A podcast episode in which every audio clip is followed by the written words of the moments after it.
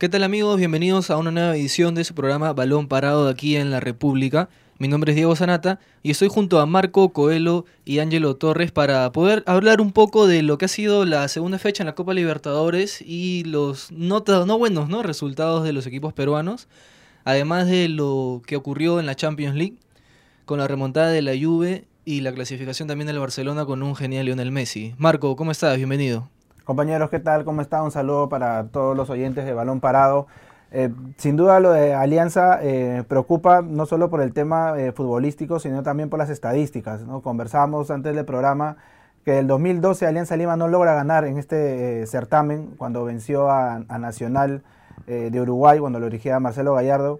Y ayer también, si bien mostró algunos pocos pasajes de buen fútbol, me parece que el tema defensivo eh, no estuvo de, la mejor manera y tampoco nos mostró mucha variedad en lo ofensivo, ¿no? Con, a falta de, Afonso por lesión de 9, Ugarriza no fue la solución, Quevedo no apareció y me parece que también el, 10 sigue generando dudas, ¿no? Cachito Ramírez no le da aparentemente la movilidad que pide Russo y, eso hace que Alianza eh, no consiga los resultados que, que desea.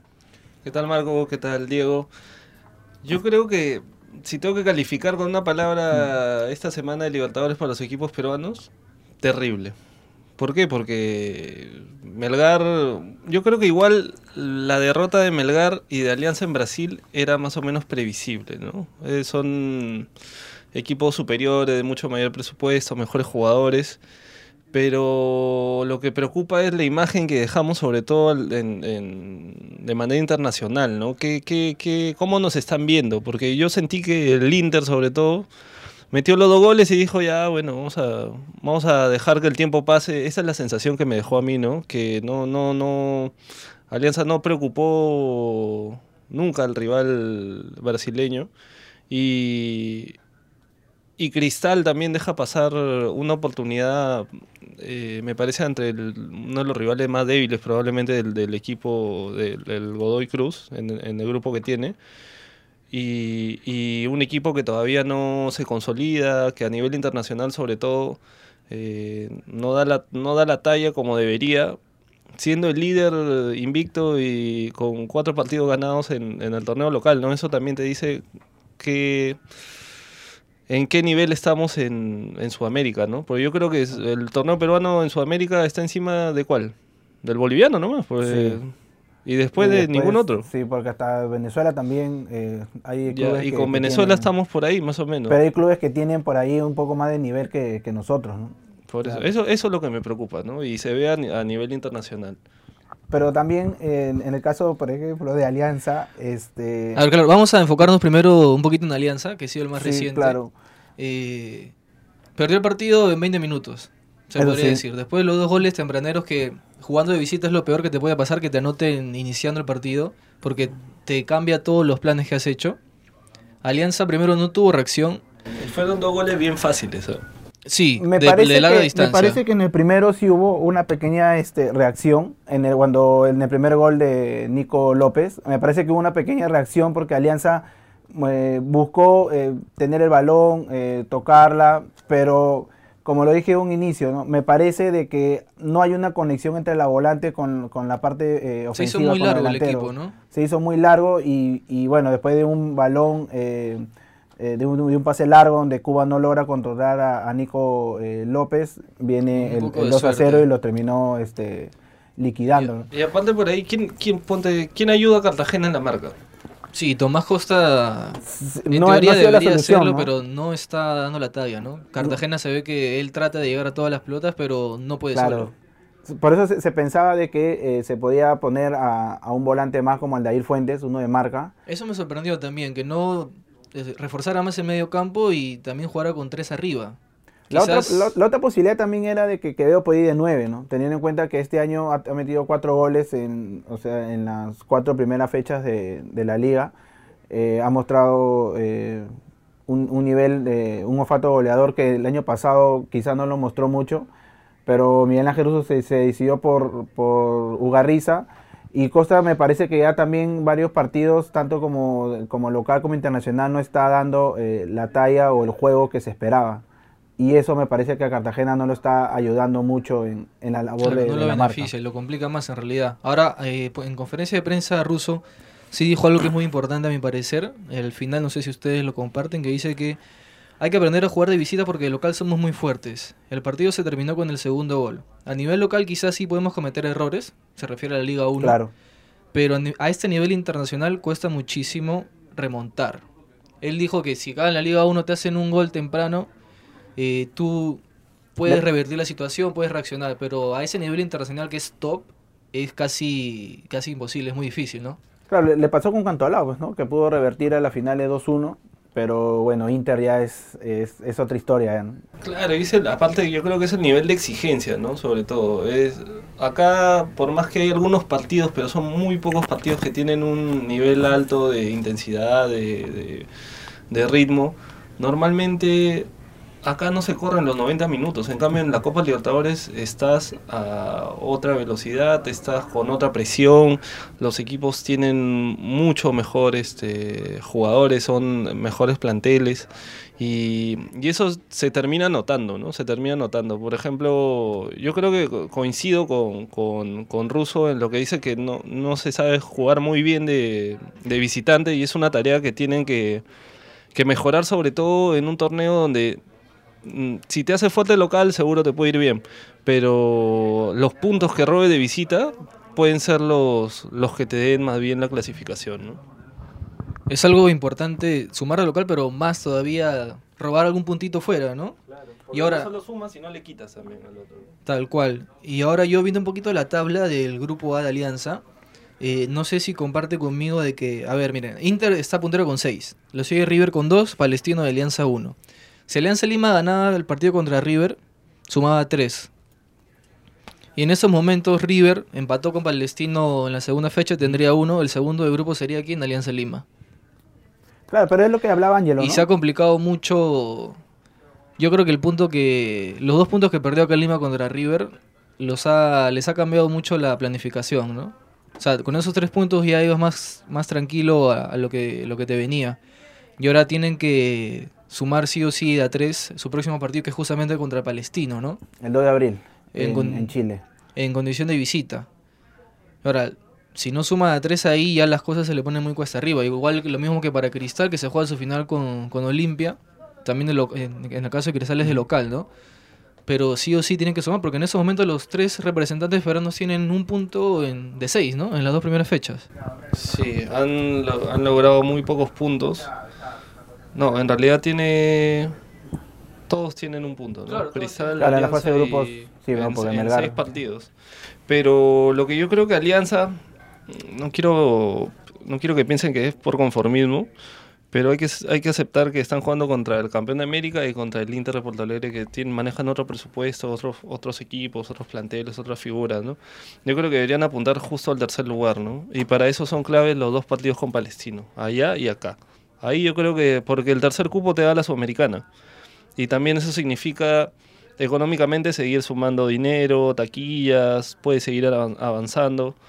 Así que, no sé, yo, yo, yo me quedo con esa sensación, ¿no? que, el objetivo debería ser el tercer lugar. Ahora, también la lateral no, no va a ser tampoco tan fácil, ¿no? porque los dos primeros eh, partidos de Palestino, eh, Palestino también ha seguido el, camino que ha seguido este Melgar. Sí. Y y al menos ayer ante River mostró también bastante intensidad, supo eh, defender, pasó varios apuros, sí, pero supo salir de, ellos, eh, Palestino, ante River. Y, Alianza me parece que también le está pasando eh, factura el tema de que está siendo un equipo nuevo bajo la dirección técnica de, de Russo y eso demora, ¿no? O sea, eso no es algo inmediato, si bien hay jugadores que, que pueden resaltar, pero me parece que la idea todavía está demorando en, en consolidarse. Ahora, también Russo hablaba del tema de que ayer tampoco no todo fue malo en Porto Alegre. Mm, me parece, comparto esa, esa idea en algunos aspectos, ¿no? Porque ofensivamente intentó, buscó, es cierto que, le faltó ser más, eh, más sólido, pero tuvo algunas ocasiones. Me parece que ante el primer gol, como dije hace un momento, eh, hubo una pequeña eh, reacción, hubo la intención de jugar. una imagen muy distinta a la que dejó Alianza el año pasado ante Boca, ante Palmeiras, ante Junior Y, sí, es, en eso sí se ha visto un cambio, una mejora. ¿no? Y, y- y bueno, y Manzaneda, ¿no? Que, que me parece que a pesar de la derrota fue el jugador que más destacó, así como lo hizo ante River. de lo mejor. Y ojalá que, ese, que eso para, para el bien de Alianza se vaya consolidando como, como idea de, de juego en general y, y de aquí en adelante pueda tener mejores resultados en la Libertadores y romper esta mala, esta mala racha. ¿no? De que puedan ganar, sí. Sí. Y ahora eh, vamos un poco a hablar sobre el campeón nacional, ¿no? Que, ¿Qué es lo que pasa con Sporting Cristal? Que Mm. en teoría todos ya lo daban como ganador contra Godoy Cruz, que es un equipo de media tabla para abajo en Argentina, que venía mal, no ganaba hace cinco partidos, no hacía gol hace tres. Empezó ganando Cristal con gol de Herrera, pero a los minutos se lo empataron y de ahí no hubo una respuesta positiva pese a los cambios de vivas, no hubo una reacción del equipo. Le está costando mucho a Cristal marcar, yo creo, en el torneo internacional, ¿no? Algo que no le ocurre acá en la Liga 1. Y bueno, la defensa es un tema que ya hemos visto en el debut y que vuelve a pasar factura. Esa vez lo puso a Chávez como lateral derecho a Gianfranco, al joven de 19 años, que cumplió siempre, deja todo, da lo mejor de sí, pero nuevamente Merlo y Reboredo no, no son una garantía a nivel internacional, ¿no? Sí, y Cristal tiene tres años sin ganar en la Copa. La última vez que ganó fue ante, ante Huracán 3 a 2, bastante peleado. Y, y viendo a Cristal, la verdad es que no, no se vio una gran evolución entre lo mostrado en, en Chile con Concepción y acá en Lima contra Godoy, ¿no? E incluso preocupa que justo Godoy me parece que es uno de los rivales más débiles del grupo y que no le puede ganar de local, aprovechando el mal momento que está pasando, cinco partidos sin ganar, eh, y con, con un planteamiento en realidad donde presionó sobre todo Godoy, me parece, en el segundo tiempo. eh, aprovechó por ahí algunas, algunas falencias en, en el primer tiempo también para marcar el gol, ¿no? Después de un par de, de rebotes. Y, y, en el, y en el segundo tiempo me parece que Cristal mejora desde que ingresa Lobatón, ¿no? Que falta, faltando 15 minutos, incluso por ahí tuvo un par de tiros que casi se convierten en olímpico. Y, y, pero igual queda la sensación, ese sinsabor de no poder ganar de local, ¿no? De, porque esos tres puntos eran valiosos ¿ah? y necesarios. Eran vitales esos tres puntos para poder acomodarse en el grupo. Y ahora, como dije antes, se juega su final contra Olimpia, ¿no? Que Olimpia también eh, va a ser muy complicado en condición de visita. Vamos a ver si estos partidos de la Liga 1 le caen bien a Cristal y pueden agarrar este ritmo, sobre todo arriba, y afianzarse, mejorar en, en defensa, ¿no? Marco, yo no sé si tú ves a Cristal todavía con posibilidades de clasificar, de luchar en este, en este grupo, o, o también ves, ve- opinas como Angelo con Alianza, ¿no? Que deben ya mirar a la Copa Sudamericana. Aún faltan cuatro fechas. No, todavía faltan, todavía faltan fechas, me parece muy apresurado eh, de que ya se diga en el caso de, de Cristal que está eliminado, eh, en el caso de Alianza también, porque faltan todavía eh, algunos, bueno, todavía faltan varios, varios partidos. Entonces me parece que todavía no, no debemos no eh, de estén eliminados, sino que deberían apuntar. a No, la claro, lo que pasa es que eh, cuando terminó el partido de Cristal he escuchado a varios colegas decir de que Cristal Mucho está pesimismo eliminado, sí, sí. mucho, y- pero todavía falta, o sea, su grupo también está algo peleado. Sí, y aparte su grupo es diferente al de Alianza. O sea, está Concepción, está Godoy y está Olimpia. Claro, puede haber no una... es tan complicado, me Ahora, y eso ¿no? que River en el caso de Alianza no ha empezado de la mejor manera. River no está bien dos, tampoco, dos, sí. dos empates. Ayer jugó sin, sin público por el tema que pasó en la final de Libertadores con, con Boca. Entonces, eh, me parece que las cosas todavía están peleadas. Es una opción la, la Copa Sudamericana, sí. eh, puede ser con un plan B, pero todavía me parece que podemos ponerle un poquito más de fe a los equipos, pero a, a pesar que las estadísticas son adversas, ¿no? Pero me parece que han mostrado mm, una actitud diferente a la de, a la de otros o- años. a la de otros años. Y eso puede ayudar a que consoliden un juego y, y puedan tratar de remontar o pelear hasta el final por una clasificación a la siguiente fase. Sí, no, igual, ojo que también Melgar, que está en el grupo F con Palmeiras, San Lorenzo y Junior, tiene un punto, está tercero, detrás de San Lorenzo con cuatro, Palmeiras es líder y va a acabar líder, creo, tiene seis Palmeiras, va a acabar como líder. Melgar tiene que luchar con San Lorenzo por ese segundo lugar y tampoco es que ellos tengan las cosas ya Han perdido 3 a 0, ¿no? Perdido, sí, en su última presentación, pero era en Brasil, era una derrota que como tú bien dijiste ya uno se imaginaba, ¿no? Sí, y Que por, no- Y por momento yo creo que Melgar dio pelea, pero la finalmente el- las individualidades siempre te pesan, ¿no? Y. Palmeiras tiene un muy buen plantel. Ya le parece que los equipos peruanos le meten un, un gol eh, y se, demoronan, ¿no? Se, Se demoronan, o sea, no... es bien pocas veces cuando se ha podido ver alguna reacción eh, inmediata o algo, pero es un gol y ya para ellos el Y partido ya acabó el partido. se acaba y Falta quizás más rebeldía, más Claro. atrevimiento ahí. Y aparte una estadística en Brasil es que los equipos peruanos han perdido más de 50 veces en Copa Libertadores. Wow. así que eso sí, eso Bueno, sí ya imagínate sí Brasil. Grau Liga 1 ya, desde ahí saca tu, saca tu línea, ¿no? Pero bueno, ahora ya yendo un poco también este al plano internacional ya europeo, vamos a hablar un poquito de la Champions, ¿no? Que ya tiene sus ocho equipos clasificados a los cuartos de final. Y esta semana, se podría decir que son octavos de No final. quisiste apostar. Yo te dije, apostemos, ¿ah? Pero no Diego sonríe cuando hablan de la Champions porque ya se sabe de quién se va a hablar, ¿no? Ha sido los Del octavos de final. Del héroe de la Juventus. de la, ha sido los octavos de final de las remontadas, ¿no? Se podría decir. Y esa semana consiguieron su clasificación los últimos cuatro equipos que han sido la Juventus, el Manchester City, el Barcelona y se me va uno El Liverpool. Y el Liverpool que dejó al Bayern increíblemente ya no Cuatro equipos ingleses, ¿no? Cuatro equipos ingleses, Cuatro algo equipos que no sucedía desde el 2008-2009, que también habían clasificado cuatro equipos de la Premier, que demuestra que Campeonó el Barça. Exacto, Ah, sí. sí. Terminó, no- y no solo campeonó el Barcelona, sino que en ese año ganó el sextete también. O sea, es un buen augurio para los hinchas azulgranas, como tú, Ángelo, ¿no? Pero vamos a ver, porque del, del dicho al hecho. Comenzaron las sea, rencillas. Acá no hay rencilla por Alianza, por loco. Acá hay rencilla por el Barcelona, Madrid, Cristiano Ronaldo, Messi. A ver, pero ¿qué les-. Empezando un poquito de lo, de lo corto, ¿no? Igual de lo, lo que ha ocurrido. Lo más reciente ha sido lo, el Barcelona, que le volvió 5-1 al Lyon, con dos goles de Messi y dos asistencias también de, de Lío. Y está en unos cuartos de final, creo que mere- merecidamente, porque ha sido muy superior al Lyon, no hay, no hay mucho que discutir ahí. Pero, a ver, el objetivo principal del Barcelona este año es la Champions. No lo gana ya hace tres, la última vez fue en cuatro, ya fue el 2015, la última con Luis Enrique. Y creo que todas sus fichas las ponen ahí, ¿no? Mañana es el sorteo, ese viernes es el sorteo de, de las llaves. Eh, ¿Ven en realidad al Barcelona como firme candidato? Marco, no sé Yo qué creo, yo creo que siempre, siempre lo es, ¿no? Y, y lo, y lo está demostrando eh, por el juego este, asociado que tienen. Si bien eh, hay unos partidos donde no llegó a convencer del todo, pero me parece que ya este, está reapareciendo el Barcelona que, que, que fue que lo logró todo, con, con Messi a, a la cabeza.